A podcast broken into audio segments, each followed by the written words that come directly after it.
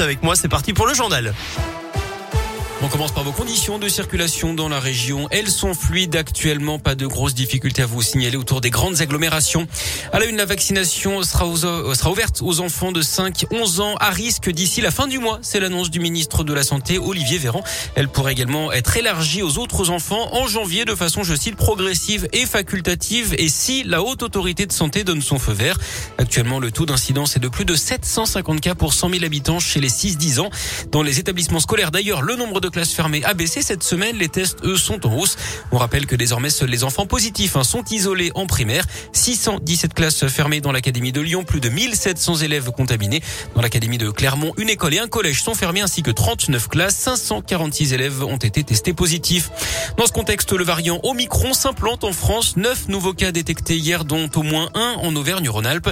Tous ces cas sont à l'isolement. Près de 50 000 nouveaux cas de manière générale hier en France. Un conseil de défense sanitaire aura lieu lundi pour décider d'éventuelles mesures complémentaires pour faire face à cette cinquième vague.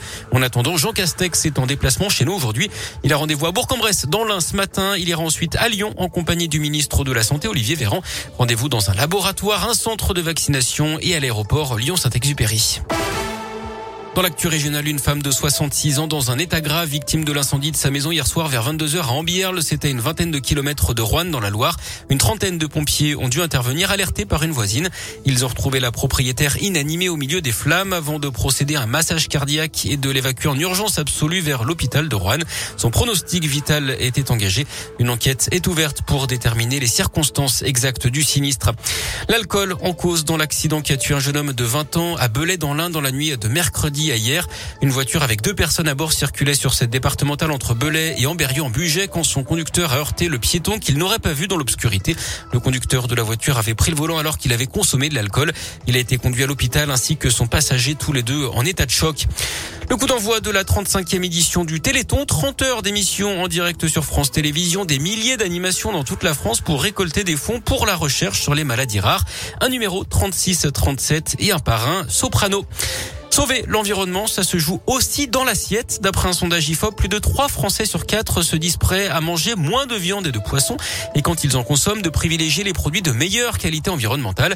Près de la moitié des Français mangent plus de produits végétaux depuis deux ans. En revanche, le bio marque le pas. Les sondés ont moins confiance en l'appellation. 9 sur 10 trouvent également que c'est trop cher. Du sport du handball avec le coup d'envoi aujourd'hui des championnats du monde féminin avec la France qui affronte l'Angola à partir de 18h. Et puis avis aux joueurs avec un jackpot historique demain au loto. 30 millions d'euros à gagner. C'est la première fois qu'on atteint ce montant depuis 1976.